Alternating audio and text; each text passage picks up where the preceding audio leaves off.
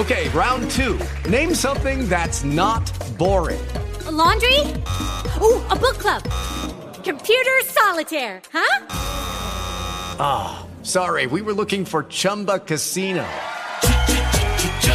That's right. ChumbaCasino.com has over 100 casino style games. Join today and play for free for your chance to redeem some serious prizes.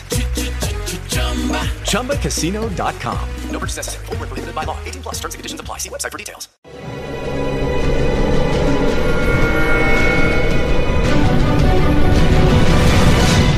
Documental.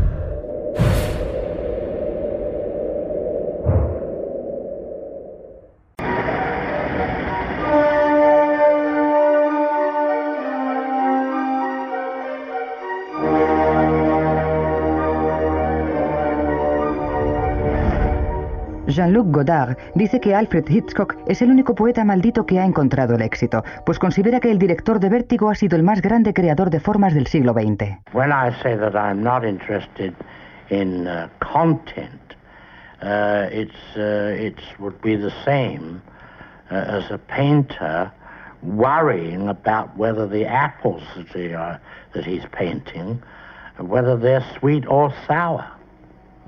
Who cares? It's his style, his manner of painting them. That's where the emotion comes from. Para Godard, las formas son las que nos dicen finalmente lo que hay en el fondo de las cosas, y el arte aquello que permite a las formas convertirse en estilo. ¿Y qué es que el estilo? Sino l'homme.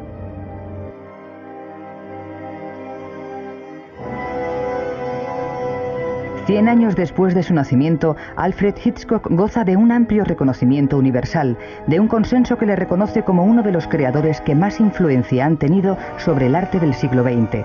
Asombra pensar, sin embargo, cuánto esfuerzo y tiempo hizo falta para que se abriera paso esta evidencia. Finales de los años 30, el gran éxito de películas como El hombre que sabía demasiado, 39 escalones, Sabotaje o Alarma en el Expreso convierte a Hitchcock en el director más popular del cine británico. Su dominio del relato, su forma de entender el suspense y su capacidad para jugar con las expectativas del público hacen reconocible ya un sello personal que pronto llama la atención del cine americano. Contratado por David O. Selznick, llega a Hollywood en 1939 para dirigir Rebecca y se consagra con este film como un maestro del cine de misterio. A partir de entonces, Hitchcock no deja de plantearse todo tipo de retos y durante más de dos décadas contribuye de manera decisiva, sin dejar de realizar películas para todos los públicos, a ensanchar los límites del clasicismo. Obras como La sombra de una duda, Encadenados, Extraños en un tren, La ventana indiscreta o Falso culpable ponen en juego una sabiduría narrativa, un aliento visual y un afán de búsqueda que abren caminos al cine moderno. Sin embargo, y durante todo este tiempo, Alfred Hitchcock es considerado tan solo el mago del suspense, un hábil prestidigitador capaz de movilizar con astucia las emociones del espectador. La enorme popularidad de sus películas le convierte en el primer director identificado y reconocido por el gran público. Su figura inconfundible se introduce todas las semanas en los hogares americanos a través de la pequeña pantalla, pero la cultura oficial no le toma en serio. La crítica no pasa de verlo como un eficaz artesano. La Academia de Hollywood le niega una y otra vez el Oscar al mejor director. Nadie piensa en él como autor. Nadie considera sus películas como una forma noble de arte. En Francia, por el contrario, un combativo grupo de críticos jóvenes y apasionados comienza a llamar la atención sobre su capacidad creativa y sobre la presencia constante de un universo personal en sus obras. Desde las páginas de Cahiers du Cinéma se empieza a estudiar su cine desde otra perspectiva y fruto de ese interés aparece en 1957 el primer libro que se publica sobre Hitchcock, un trabajo pionero firmado por Eric Romer y Claude Chabrol. Se empieza a indagar así en la trastienda creativa de sus imágenes, pero los secretos personales del mago permanecen a buen recaudo mientras que éste sigue dando a luz nuevas obras maestras. Vértigo, con la muerte en los talones, los pájaros,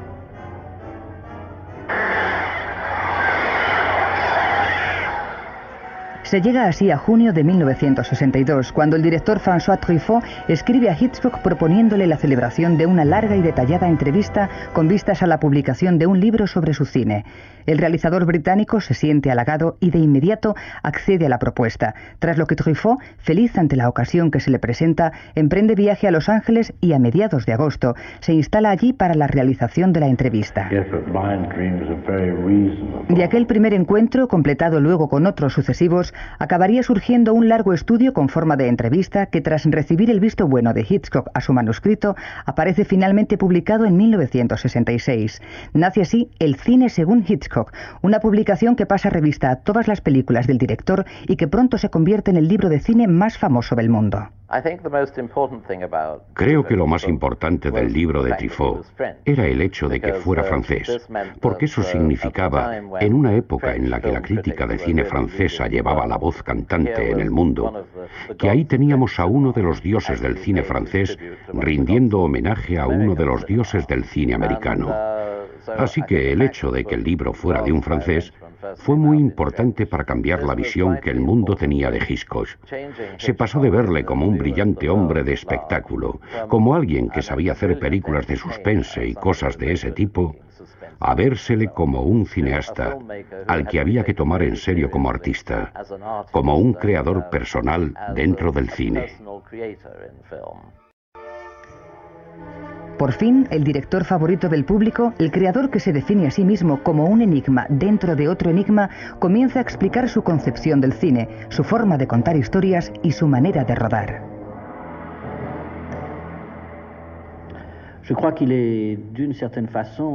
Creo que de una cierta manera es el más grande cineasta del mundo. Quiero decir que es el que mejor sabe hacerse entender con una cámara. Por otra parte, tiene un espíritu teórico que se presta muy bien para un libro de este tipo, porque es un hombre que analiza mucho su trabajo, que analiza mucho las películas en general y también todos los trabajos relativos al proceso de creación de una película. Entonces yo sabía que él podía responder tanto sobre la construcción de un guion como sobre la puesta en escena, la iluminación o el sonido. En realidad le interesan todos los aspectos del cine. Well, we are now on the air. maintenant sur l'air. well, let me check with him and see if he's uh, running yet. You started? You're running. Comment vous aurez cette maladie All right, you're running now, huh? Okay, fine.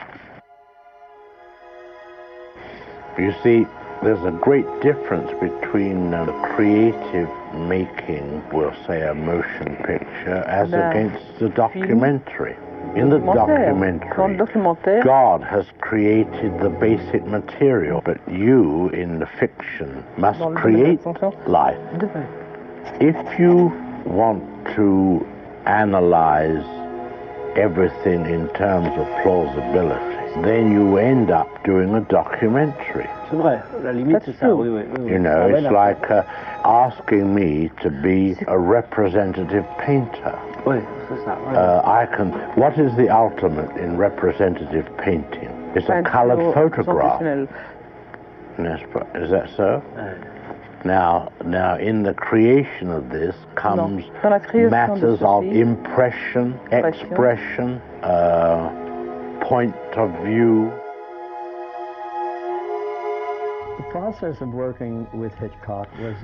El proceso de trabajo con Hitchcock era interesante porque no hablábamos mucho sobre la película. Él nunca preguntaba por el diálogo o decía, ¿cómo vas a escribir esta escena? Me daba la impresión de que él quería que todo fuera exactamente tal y como lo tenía pensado. Así que no se perdía mucho tiempo en tonterías durante el rodaje.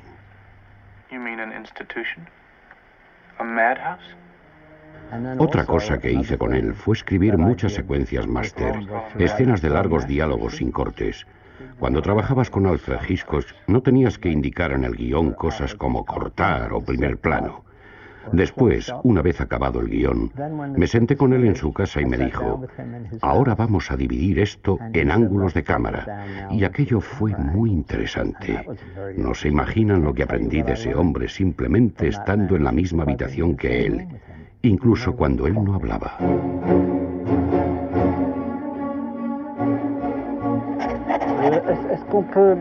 euh, du suspense Les gens croient un peu naïvement que le suspense, c'est quand on a peur, ce qui est faux. No, no. Um, in, in the uh, more regular form of suspense, it is vital that the public know the elements involved. Otherwise, they've got nothing to be suspenseful about. Uh, quelquefois, le danger est mystérieux quand même. Well, you know, uh, uh, don't forget that mystery is not to me necessarily suspense. Mystery is, uh, for example, uh, in a whodunit, it's a kind of an intellectual question. Uh, who did it? You know, it's a matter of curiosity, which naturally brings us back to the point. Suspense is necessary to involve emotion. In other words, emotion is a necessary ingredient of suspense.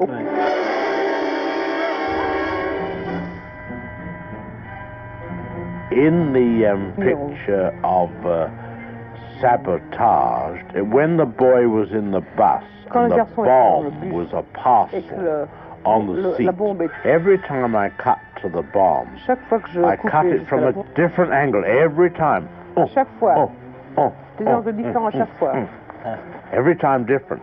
To give it vitality. To say this is a. If I'd have gone back to the same angle every Si time, j'étais retourné constamment du même the angle, audience would have got used to it. L'audience ah, se serait Oh, accoutumée à it's ce a parcel. Oh, it's a bon, c'est un parcel. They papier. would have forget. But I wanted to say, Mais je voulais oh, dire non. no, no, Non, no. voilà, non. Be careful, be Faites attention, faites gaffe. Hmm.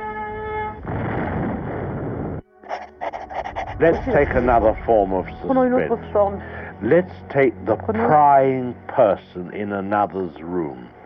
Somebody goes into a room and um, is going through the drawers. Now you cut to the owner of the room coming up the stairs. propriétaire de la You chambre. see, Careful, be careful. Somebody's coming up the stairs.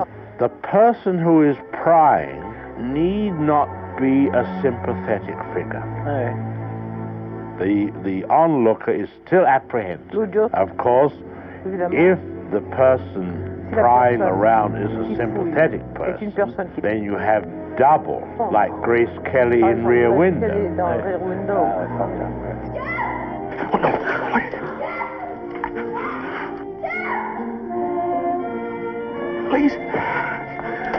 He looked at a movie almost as art. Él miraba la película casi como si fuera una arquitectura. La veía ya construida y su labor consistía en transponerla tal cual al celuloide. Primero te hacía escribirla siguiendo ese esquema y así lo íbamos elaborando todo. A él no le interesaban las motivaciones ni los métodos tipo actor estudio, que era lo que yo conocía.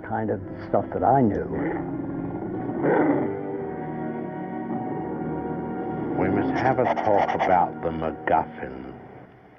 The word MacGuffin, it could be a Scottish name, uh, comes from a conversation between two men uh, in a railway train. Uh-huh. One says to the other, What is that package you have above your head on the Qu'est-ce que c'est que ce luggage rack? He said, Oh, uh, that's a MacGuffin. So the other man said, Well, what is a MacGuffin?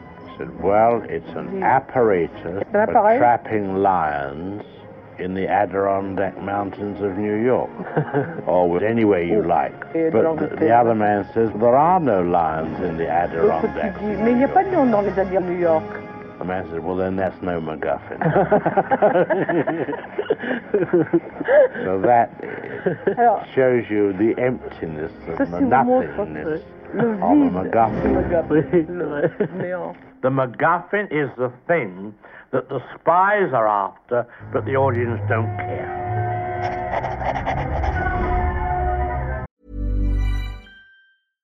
ACAST recommends podcasts we love. I'm Sheila Shoiga, the host of Ready to Be Real, which features thought leaders like Dr. Joe Vitale and Nejwa Zabian, along with those who have extraordinary stories to tell. And I also speak to experts on topics as varied as sleep, relationships, aging, folklore, grief, sex, and spirituality. So, for honest and compelling conversations, new episodes of Ready to Be Real release every week, wherever you get your podcasts. ACAST is home to the world's best podcasts, including the critically acclaimed West Cork and the one you're listening to right now.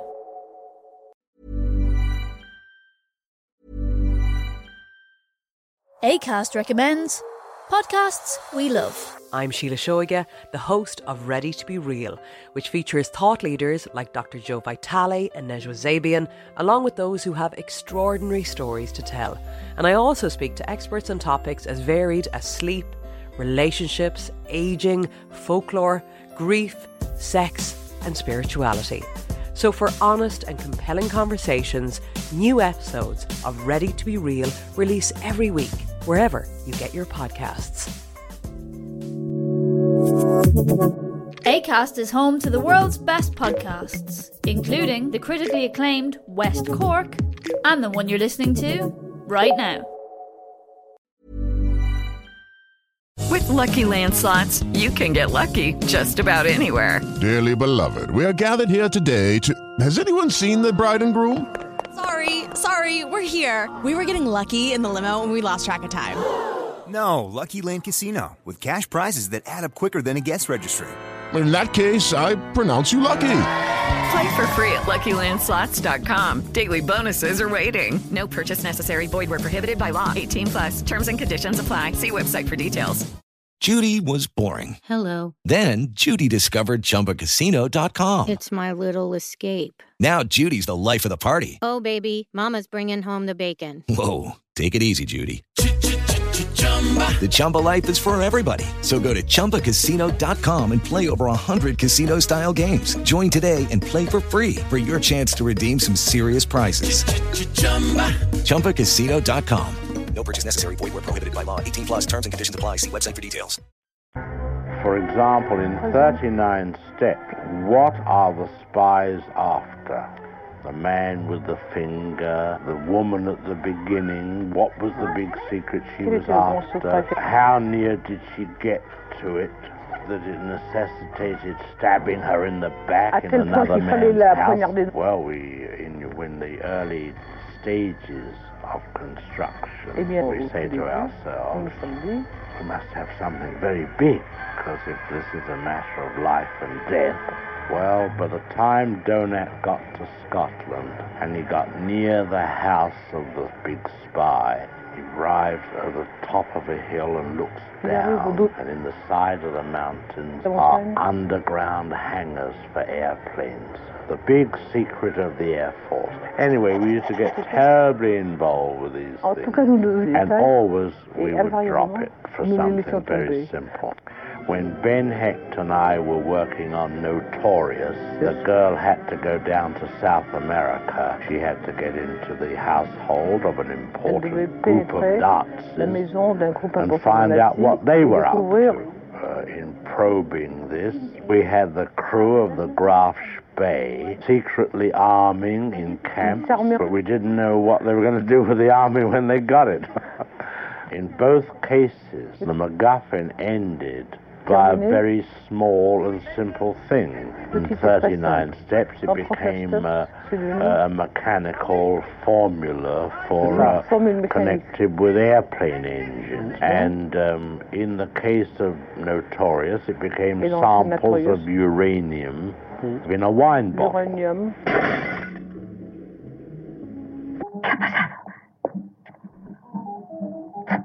Mira esta arena. Well, but cantaloupe for, for Monsieur Truffaut. Okay, thank you. Do we have everything we want now? Très bien, oui. Ça, c'est le café. Café, Ça, ah c'est bon. le commissaire à Hollywood. We've heard about them. We've never seen them. Well, turn off a minute. Dígame, ¿por qué se porta tan bien conmigo? Es necesario que se lo diga para comprenderlo. Él necesitaba actores que ya fueran conocidos, que aportaran su imagen a la película. Cuando tenía a James Stewart, por ejemplo, su personaje se hacía mucho más simpático porque el actor había trabajado antes en las películas de Capra. Si tenía a Cary Grant, contaba con un seductor que nos había ofrecido ya su encanto en otras películas. Él se encontró un poco incómodo en los últimos años de su carrera, sobre todo cuando perdió a Grace Kelly y a Ingrid Bergman. De repente, no encontraba los actores que necesitaba y eso resultaba difícil para él. Al señor Hitchcock no le gustaba ensayar antes de rodar.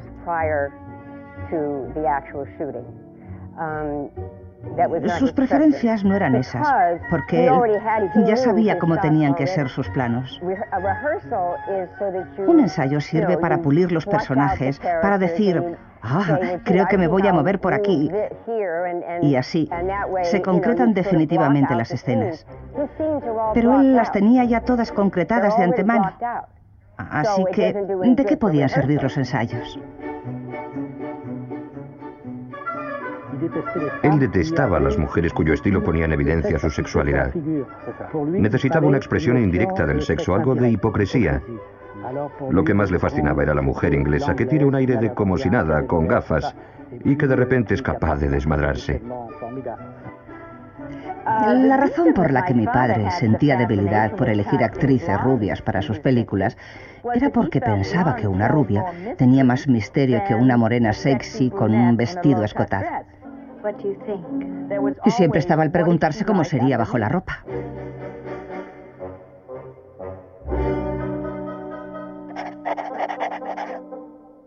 If you don't make your picture on paper ahead of time with all the desired effects, if you cannot visualize or hear, then this would be like a musician composing with a full orchestra in front of him. So he's got his blank music and saying, flute, give me a note, will you please? And the flute gives him, thank you very much, and he writes it down. There's the comparison. I think the film should be made on paper ahead of time. The two people Las dos personas con las que trabajaba más estrechamente eran el guionista o los guionistas y el artista de storyboard, que era probablemente el director artístico de la película. Siempre decía que podía dirigir sus películas por teléfono una vez terminado el guion. Pero sería un error pensar que cuando hablaba de la elaboración de un guion se refería solo a las palabras escritas sobre el papel, porque los storyboards eran también una parte fundamental de todo aquello. Lo que él tenía en mente era el conjunto de las imágenes sobre la pantalla, además de cómo se iban a montar y de las palabras y la interpretación de los actores, todo ello junto. Así que un guión de Hitchcock era algo visual, casi como una versión en cómic antes de que se rodara ni un solo metro de película.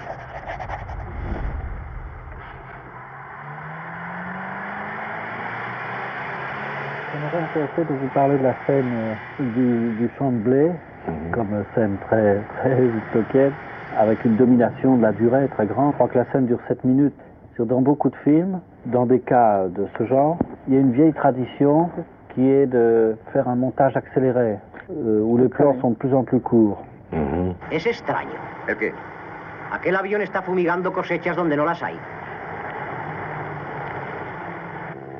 You were dealing with space. The length of the shots were to indicate La durée des prises. various distances that a man had to run or cover but it went to show there was no cover and the necessity for showing the full approach of the airplane. Because it goes fast, and if the shots are too fast, the airplane's in and out of the picture so quickly l'avion est dans et en dehors du film. de la scène tellement rapidement. You aren't conscious enough.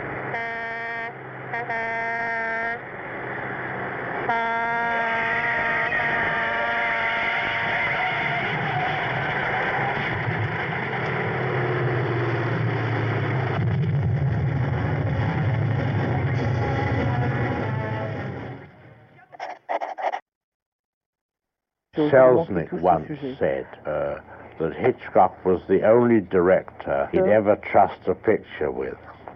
Uh, on the other hand, Selznick at one time complained about this quote, goddamn jigsaw, jigsaw cutting of yours, because I used to shoot the one piece of film and nothing else. Cuando tenía el guion terminado, cogía un, un, cuaderno con tres rectángulos y dibujaba cada uno de los planos de la película que había repasado ya con el cámara. De forma que cuando empezaba a filmar podía dedicarle todo su tiempo a los actores. Sus rodajes eran muy tranquilos. Tenía un gran sentido del humor y trabajar con él te malcriaba para trabajar después con otros directores.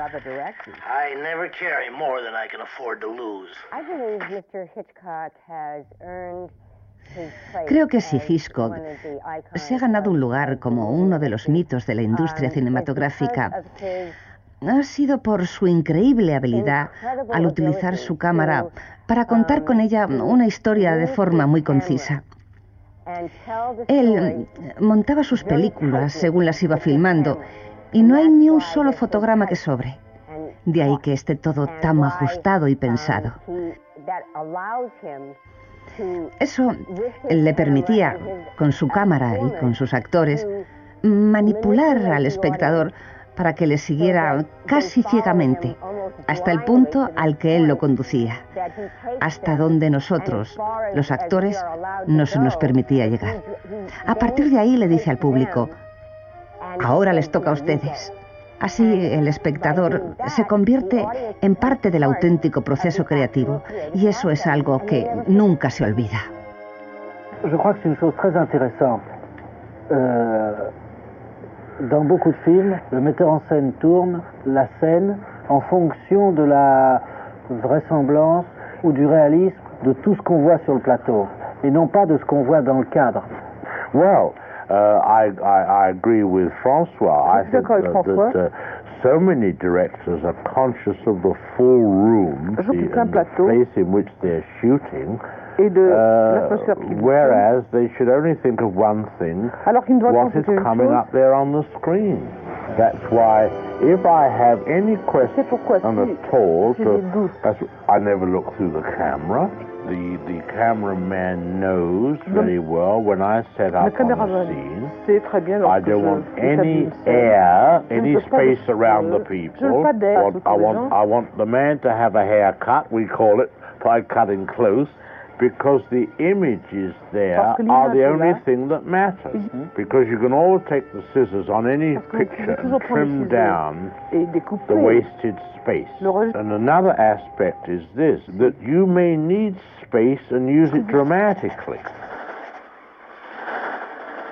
For example, Uh, in the birds, I deliberately, when the girl shrunk back on the sofa, I kept the camera back and used the space to indicate the nothingness from which she was shrinking.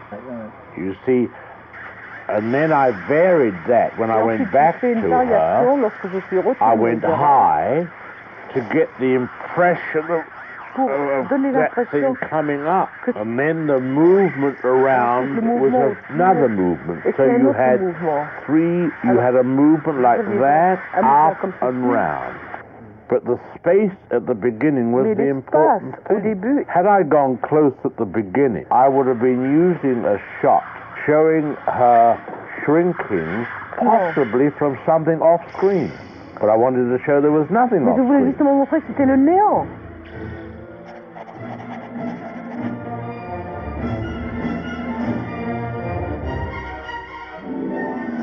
Quand euh, dans Nord-Est by Nord-Ouest, on commence à malmener Gary Grant. Si on regarde très très bien, on voit qu'ils ne lui font rien du tout. Mais si on met les petits déplacements d'appareils sont tels qu'on a quand même une, une impression de, de grande violence.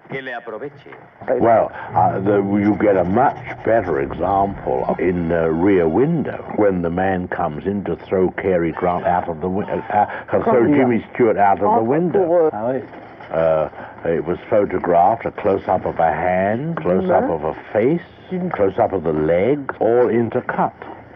Now, I photographed the same thing complete. It, it was weak. C'était faible. And nothing. The reality that they photograph actually becomes unreal. The reality is to get in there, make the audience feel it. Then you have the true reality.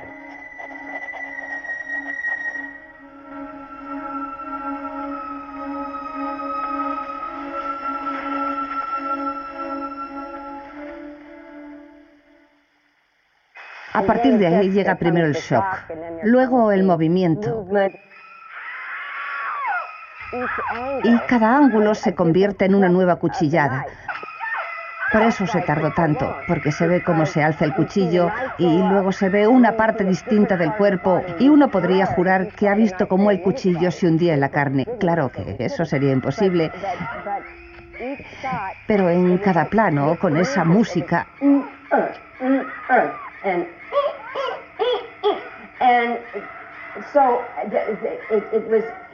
era fácil mantener durante todo el rodaje esa especie de histeria progresiva, el miedo y el terror.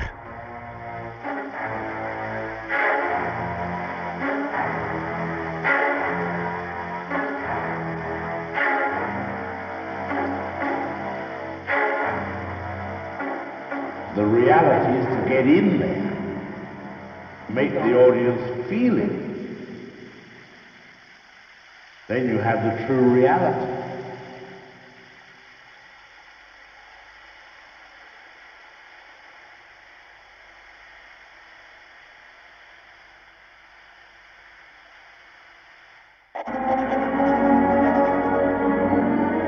When I first came to America, in Rebecca, when the young bride at a, at a coroner's inquest on the dead Rebecca, she has to faint. But I wanted her to have that feeling of everything getting far away before she fell over. Avant qu'elle ne s'écroule. I tried to get it in Rebecca. They had no means to do it because the problem is the viewpoint is fixed, but the perspective must change. Mais la perspective doit changer. ça, I tried for 15 years. Nobody could ever do it. Personne n'a jamais réussi. But I had to have it in vertigo. And they solved it by the dolly and the zoom simultaneously. Zoom. I said, How much will this cost? They said, $50,000. I said, Why? They said, Well, we've got to put the camera at the top of the stairs. We have to have a big apparatus to take the camera up, counterweighted, everything. So I said, there are no characters in the scene. It's a viewpoint. Why can't we make a miniature and lay it on its side and pull away from it that way? Et se retirer de cette façon. Il est génial. $19,000. That's plenty too. Je me le ferai pas. oui.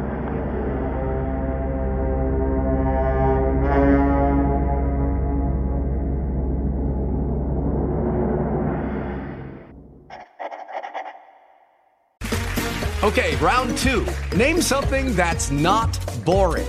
A laundry? Ooh, a book club. Computer solitaire, huh? Ah, sorry, we were looking for Chumba Casino. That's right. ChumbaCasino.com has over 100 casino style games. Join today and play for free for your chance to redeem some serious prizes. ChumbaCasino.com. No purchase necessary. Void prohibited by law. 18 plus terms and conditions apply. See website for details. Judy was boring. Hello. Then Judy discovered ChumbaCasino.com. It's my little escape. Now Judy's the life of the party. Oh, baby, Mama's bringing home the bacon. Whoa, take it easy, Judy. The Chumba life is for everybody. So go to ChumbaCasino.com and play over 100 casino style games. Join today and play for free for your chance to redeem some serious prizes. ChumbaCasino.com. No purchase necessary. Void where prohibited by law. 18 plus terms and conditions apply. See website for details. Now we have a close up. Let me show what he sees. Let's assume he saw a woman holding a baby in her arms. Now we cut back to his reaction to what he sees. And he smiles. Now, what is he as a character? He's a kindly man. He's sympathetic. Now we'll put in uh, a piece of film of a girl in a bikini. He looks, girl in a bikini, he smiles. What is he now? The dirty old man. He's no longer the benign gentleman who loves babies. That's what film can do for you.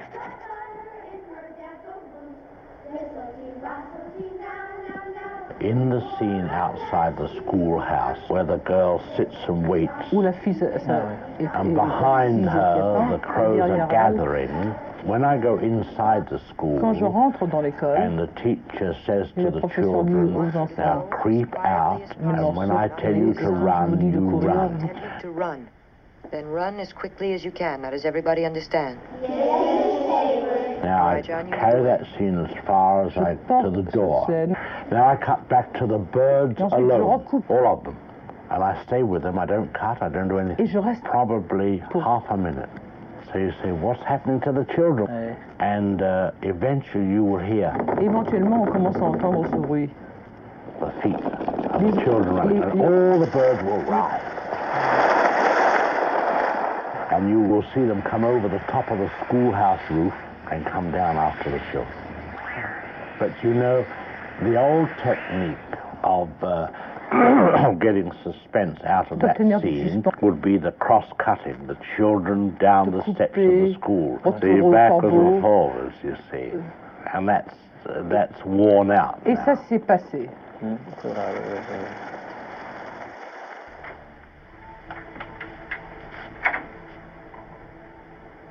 One day on the picture, I jour sur le went down with a temperature and I couldn't come to the studio. So I told the cameraman and my assistant that they could take the drawings of Saul Bass, the, pouvaient mo- les- the montage, and they could montages. shoot them. It consisted of feet on the stairs, hand on the rail, the feet seen with a traveling through the bars of the balustrade What- profiles. And um, when I looked at it, put together, I found this was totally inaccurate. All I needed was a simple shot of a man creeping up the stairs. These multiple shots would have suggested menace, and there was no menace in this man coming up the stairs. So therefore, it was a simple, straightforward shot of him coming up, sustained at some length. So I have this man mounting the stairs in what we would call a medium shot, a waist shot. And he gets to the top of the stairs. Then I take the camera and put it very, very high. Way, way high. Above the ceiling almost. As though we're looking down on the whole thing. And a little figure runs out with a raised knife.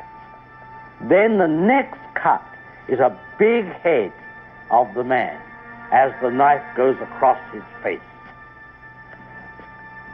This is size of image put together to create shock.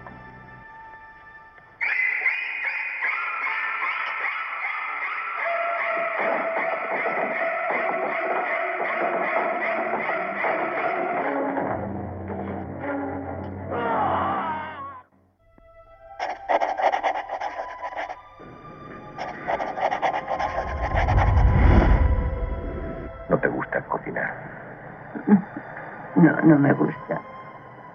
a little matter of the of the physical aspect of the famous kiss Je in parle par Notorious. exemple Um, the actors, of course, hated doing it. They felt dreadfully Ils se uncomfortable sentaient terriblement mal à l'aise in the manner in which they had to cling de la to each façon dont ils other. devaient s'accrocher l'un à l'autre. And I said, well, uh, I don't care how you feel. I only know what it's going to look like Et on j'ai the dit, screen. Si nos vamos a quedar, voy a llamar al hotel para ver si hay algún recado.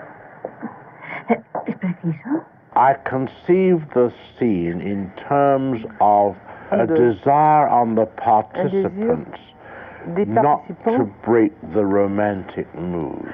That um, the moment they break apart, possible that the moment would be lost. But there were things to be done, movements to be made towards the telephone and the door, but it was still essential uh, for them not to break the embrace. Cuando deje de quererte ya me avisaré. Pero me quieres. Los actos importan más que las palabras. Now, I then felt that the camera representing the public should be permitted as a third party to join in the embrace. I was giving the public the great privilege of embracing Cary Grant and Ingrid Bergman together. So it was, how should we say, it was a kind of uh, temporary uh, ménage à trois.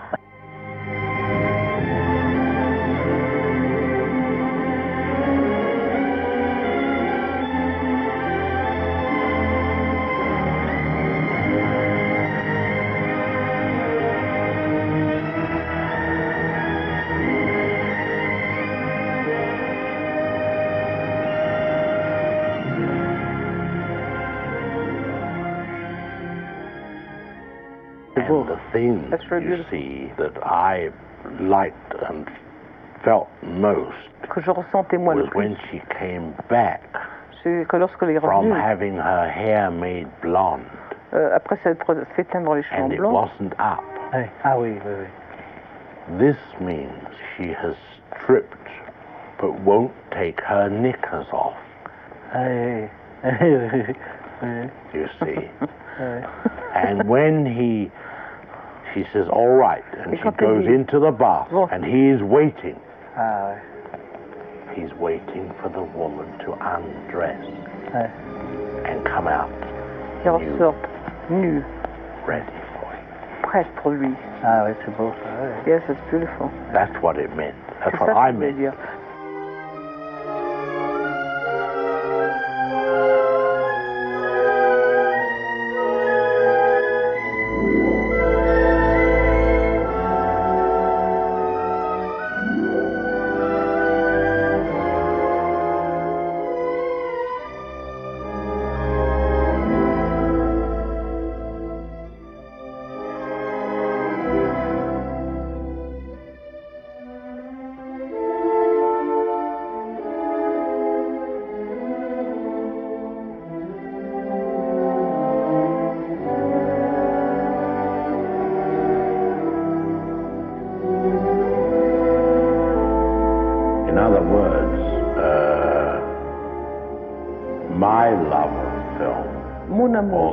Idea, ou du- ou de l'idée is greater than the morality. est plus important que la moralité.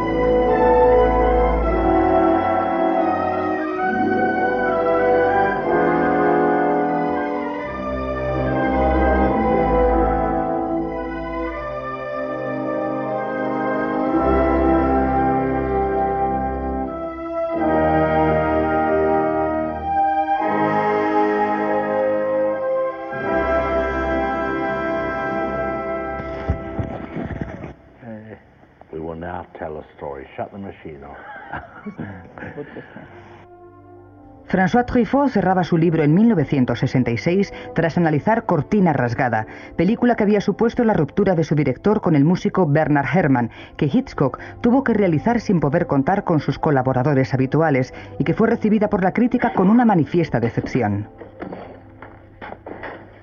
Por primera vez en 45 años de carrera, la obra del maestro se estrellaba contra la incomprensión mayoritaria.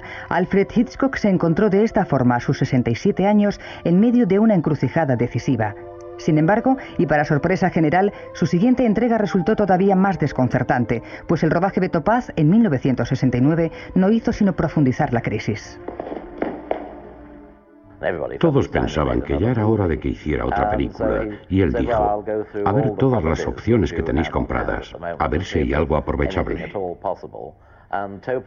Y allí apareció Topaz, un bestseller de Leon Uris. Era la única historia que le parecía factible. Así que se metió en el proyecto, aunque con grandes reservas. Nunca le gustó del todo como proyecto y le gustó mucho menos el resultado final. Estaba tan desilusionado con todo lo de Topaz que quería borrarlo de su memoria. ¿Qué había ocurrido entre medias para que Hitchcock diera ese paso en falso? ¿Por qué un cineasta vocacionalmente experimentador se mostraba ahora desfallecido y amenazado por la rutina? ¿Acaso había encontrado finalmente un límite su capacidad para indagar en los secretos de la ficción?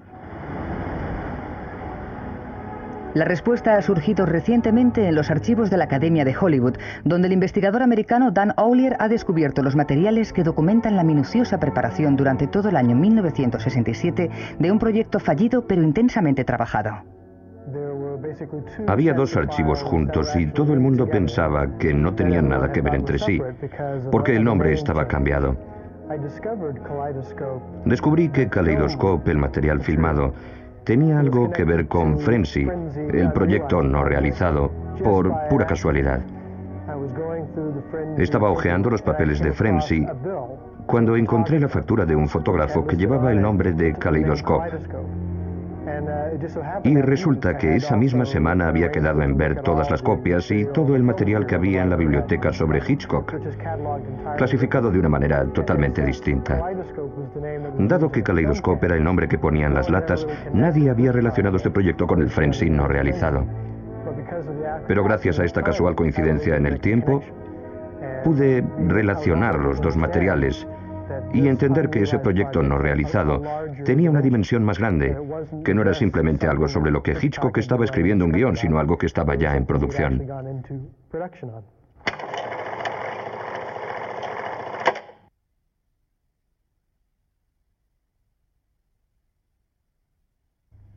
Las imágenes encontradas ofrecen 40 minutos de celuloide en color, sin sonorizar y sin montar, que corresponden a cuatro secuencias distintas, filmadas en varias localizaciones de Nueva York entre el 14 y el 17 de julio de 1967. Se trata de un material completamente desconocido hasta ahora, que sale aquí a la luz pública por vez primera y que ilumina un episodio trascendental en la filmografía del director. Todo había empezado en realidad a finales de 1964. En noviembre de aquel año, Hitchcock buscaba ya una idea original basada en tres casos verídicos de otros tantos y famosos criminales ingleses. Uno de ellos era el de Neville Heath, un joven de 29 años que en el verano de 1946 asesinó sucesivamente, después de haberlas maltratado, mutilado y violado, a las desafortunadas Marjorie Gardner y Doreen Marshall. El caso de Neville Heath interesaba tanto a Hitchcock que ya después de robar Marnie propuso a Robert Bloch, autor del relato original de Psicosis, la posibilidad de urdir una historia a partir de dos libros que conocía bien y que le recomendó al novelista, un retrato personal del asesino y una reconstrucción del proceso judicial que le llevó a la horca. Finalmente, en 1967, y tras la decepción que había supuesto Cortina Rasgada, Hitchcock decidió emprender, bajo la cobertura económica de la Universal, su vieja y querida idea de llevar a la pantalla la historia de Neville Heath. El guion del Frenzy no realizado se inició a comienzos de 1967 con Ben Levy, un viejo amigo de Hitchcock que ya en su día escribió los diálogos de la muchacha de Londres la primera película sonora del director en 1928. No habían vuelto a trabajar juntos en 1967 para empezar a trabajar sobre lo que entonces era solo una idea plasmada en tres folios. Una historia concebida por Hitchcock a partir de los asesinatos de Neville Heath y que constituía la base para un thriller tipo psicosis ambientado en la ciudad de Nueva York. Levy escribió unas 60 páginas en los meses que pasó allí. A Hitchcock no le gustó demasiado el resultado, así que en mayo de 1967 se sentó a escribir su propia versión del guion. Ese material se lo entregaron a Howard Fast al final del verano, y este escribió varias versiones a partir de ahí. La Universal seguía bastante reticente y continuaba diciendo que no al proyecto. Hitchcock llegó a pensar en ese momento que quizás fuera debido al guion de Howard Fast, un escritor que había estado en las listas negras, Así que se lo pasó a Hugh Wheeler y este trabajó en ello hasta principios del 68. En ese momento, Philip Dunn y otros guionistas lo leyeron y trataron de ayudar. De hecho, François Truffaut leyó también el guion y escribió una crítica larga que envió a Hitchcock a comienzos del 68. Hitchcock fue mucho más lejos en el desarrollo de este guion de lo que fue nunca en la preparación de sus otros proyectos frustrados. Entre los materiales acumulados aparecen de hecho postales de Nueva York, algunos mapas dibujados, recortes de prensa sobre los hippies y las drogas, publicaciones de la policía y hasta revistas gay de la época, ya que el asesino tenía tendencias homosexuales. En su empeño por buscar una nueva estética, llegó a encargar incluso la realización de unas pruebas filmadas para estudiar el desarrollo de la textura visual y del estilo expresivo que deseaba para su película. El grado exacto de implicación de Hitchcock en el rodaje de Frenzy y Kaleidoscope no se conoce. Pero puedo decir, por lo visto en los archivos, que Hitchcock planificaba las escenas, pedía que se rodasen secuencias específicas y daba una lista con las diferentes emulsiones que quería utilizar. La idea esencial era probar el rodaje en ambientes de muy poca luz, y cada plano tenía distintos grados de luz natural. Todo el plan de Frenzy consistía en rodar con las menores servidumbres posibles de Hollywood, solo con la luz natural existente, con la cámara llevada a mano, en pequeños formatos y con actores desconocidos. En las pruebas utilizaron todo lo que pudieron este tipo de cosas. Actores desconocidos, emulsiones rápidas, películas de alta velocidad y luces extremadamente bajas para ver hasta dónde se podía llegar en producción. Hitchcock se encontró, pese a todo, con el rechazo frontal de la Universal, que optó por clausurar el proyecto y decidió retirar todas las copias del guion. La Universal rechazó Kaleidoscope por algunos motivos obvios que tenían que ver con el contenido y con algunas debilidades de la historia de las que Hitchcock también era consciente. Pero lo que más les preocupaba era la imagen de Hitchcock como producto comercial. Sabían que con este film se podía cambiar radicalmente lo que el público percibía como una película hitchcockiana. Y un cambio de esa naturaleza a esa edad y en ese momento en la carrera de un director era una apuesta muy fuerte en cuanto al futuro valor del nombre de ese realizador. Lou Wasserman, amigo y en esta ocasión asesor suyo, era consciente de que esta película iba a dañar el nombre y la reputación de Hitchcock. Y quizás Lou Wasserman tenía razón.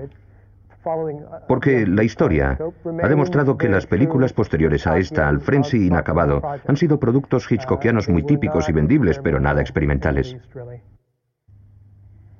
Se cerraba así la puerta a una película que Hitchcock había concebido en sintonía con las corrientes creativas más modernas que se abrían paso en el cine mundial de aquellos años. Uh, estaba muy impresionado por las películas italianas de esa época, pero le impresionaba sobre todo Antonioni y el estilo de realización utilizado por este en Blow Up y en algunas otras películas de aquella época. Ese era el estilo que quería emular y absorber dentro del lenguaje cinematográfico de Hitchcock para rodar Kaleidoscope.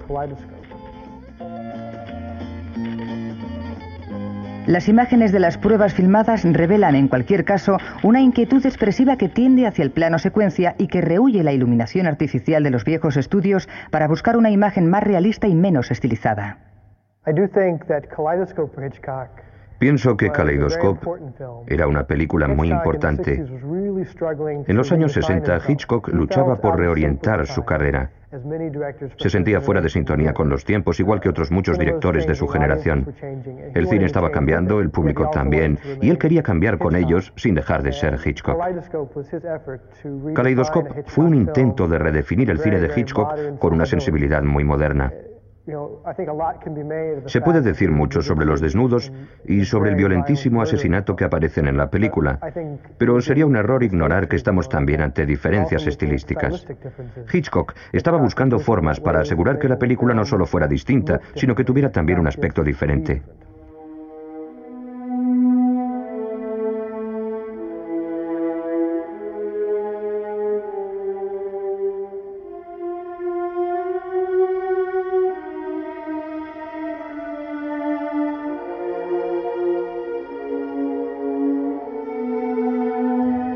Hallazgo de Kaleidoscope viene a sugerir, pues, que la ficción seguía sin tener límites para Hitchcock, que su inventiva y su afán experimentador estaban lejos aún de hallarse agotados.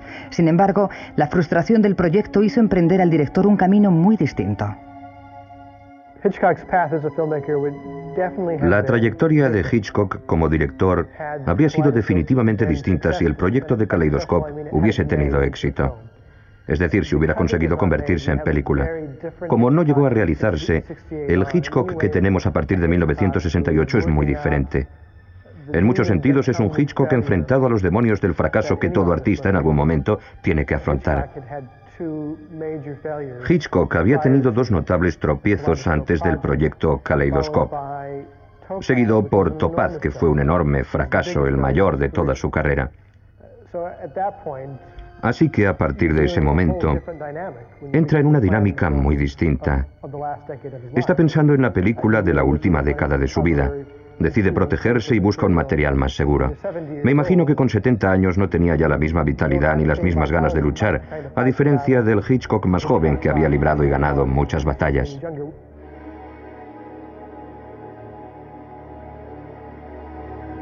Desalentado por esta dolorosa experiencia, Hitchcock decide regresar después a su Inglaterra natal y rodar allí, lejos de los ejecutivos de Hollywood, una nueva película para la que, a pesar de estar basada en una novela ajena, no duda en rescatar su querido título de Frenesí. I'd like a dozen ties, please. Yes, sir. Any preference? Stripes, solids, any particular colors? No, I don't care very much. It's uh, they're for a friend of mine. He uses them to strangle women.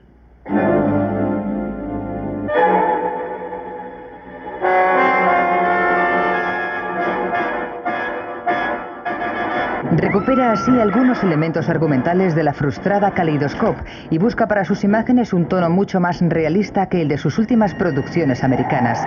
Por fin puede llevar a la pantalla la historia sobre un psicópata sexual que se dedica a asesinar mujeres jóvenes y atractivas.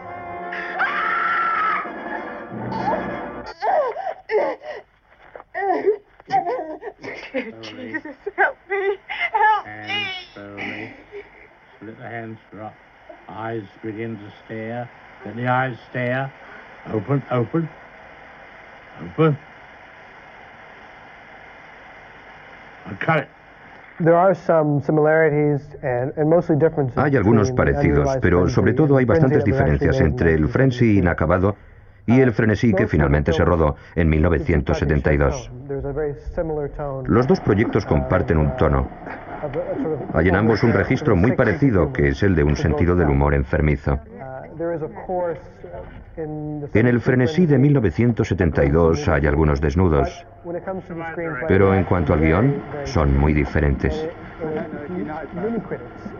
Si a muchos críticos y a muchos públicos les cuesta aceptar la brutalidad de frenesí, les costaría mucho más aceptar la brutalidad de Kaleidoscope, que contenía dos de los asesinatos más crueles que yo haya leído jamás en un guion.